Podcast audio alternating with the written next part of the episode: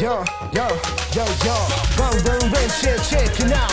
秒送回程我知道。我是老中医。Hey。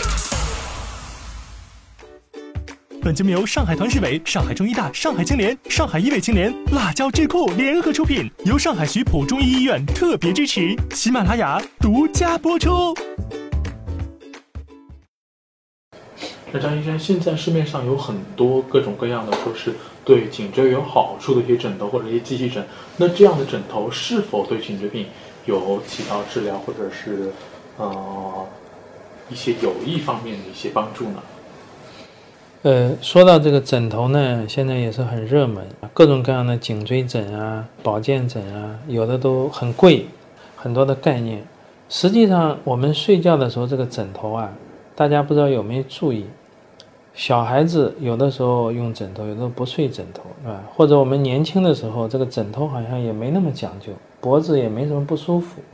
往往到了一定的年龄了，开始挑枕头了，挑来挑去，最后还是落枕。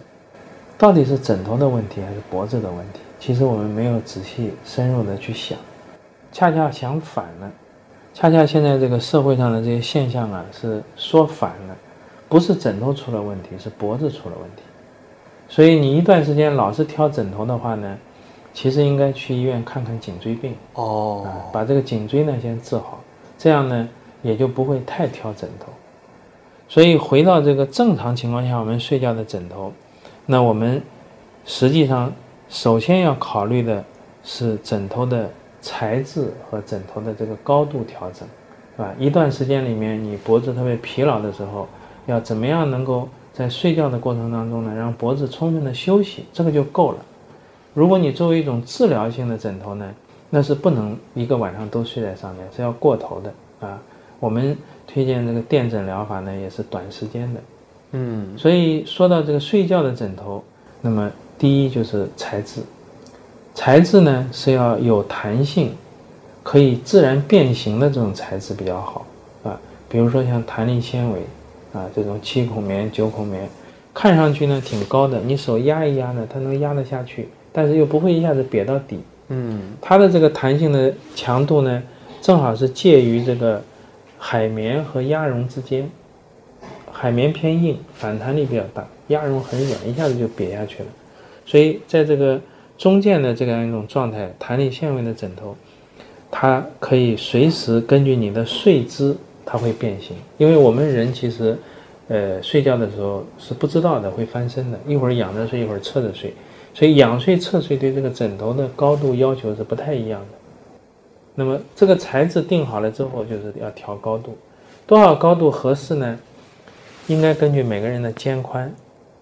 因为你侧睡的时候睡下去，把这个枕头压下去以后，应该要能维持肩宽差不多的高度，这个脖子就比较放松。所以这样的一个高度的枕头，它又有一定的弹性变形。等你仰睡的时候呢，头的重量压下去之后，脖子下面自然就撑起来了，不用你事先做一个弧度的。那么按照这样的一个要求，把这个枕头调整好以后呢，这个枕头的弹性就是要给它一直维护的比较好，因为这种材质的枕头呢，它也有个缺点，一受潮了之后啊，它就瘪下去了，弹性下降了。所以我们是建议经常你把这个枕头合适了之后呢，调整好之后呢，这个一模一样的枕头准备两个、三个，一个睡，另外两个放阳台上晒，让它一直保持有弹性啊，每天都换啊，每天都换。所以最不好的枕头呢，其实我们是说最不好的枕头就是我们睡觉用的枕头啊，就是它这个设计的原理初衷是对的，但是呢，它没有讲清楚什么时候用，就是我们现在市面上各种各样的颈椎枕啊，一圈高中间低，或者前面高后面低，或者是各种各样的形状，它把这个形状都做死了，不变。那你仰着睡挺舒服，睡着了之后一翻身侧睡，它还是这个形状不变，出问题了。还有的呢，所谓叫记忆枕，你睡下去之后一个姿势，它的形状就固定了，等你翻一个身，它还是这个形状，记住了不变了，那也不对。所以这样的枕头，你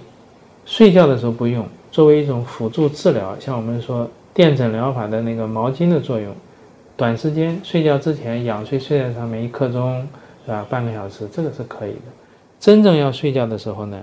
呃，一定要用这个可变形的、有一定弹性的，然后这个高度一定是每个人不太一样的啊。嗯，呃，侧睡为主的人适当的高一点，维持这个肩宽的高度啊。那么喜欢仰睡的人可以稍微枕头低一点啊，这样来调整。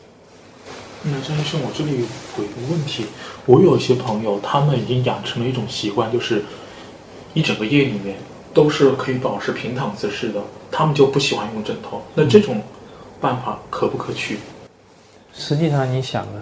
如果你平躺不用枕头，脖子下面是空的，所以他的脖子不会充分的放松。当他这个肌肉的弹性还比较好的时候呢，他也不会觉得不舒服，或者他已经习惯了，脖子已经直了，直了之后呢，它下面的那个空间啊本身也不大，再加上你床垫总是也有点软的嘛，现在床垫也不会硬邦邦的，所以它其实还是有一点支撑的，只不过这个支撑比较薄一点，反正他觉得也舒服，但是长时间这样，它的弧度肯定是不好的，所以从这个角度来讲呢，还是要适当的调整一下。好，感谢詹主任今天给我们带来的分享，我们下期再见。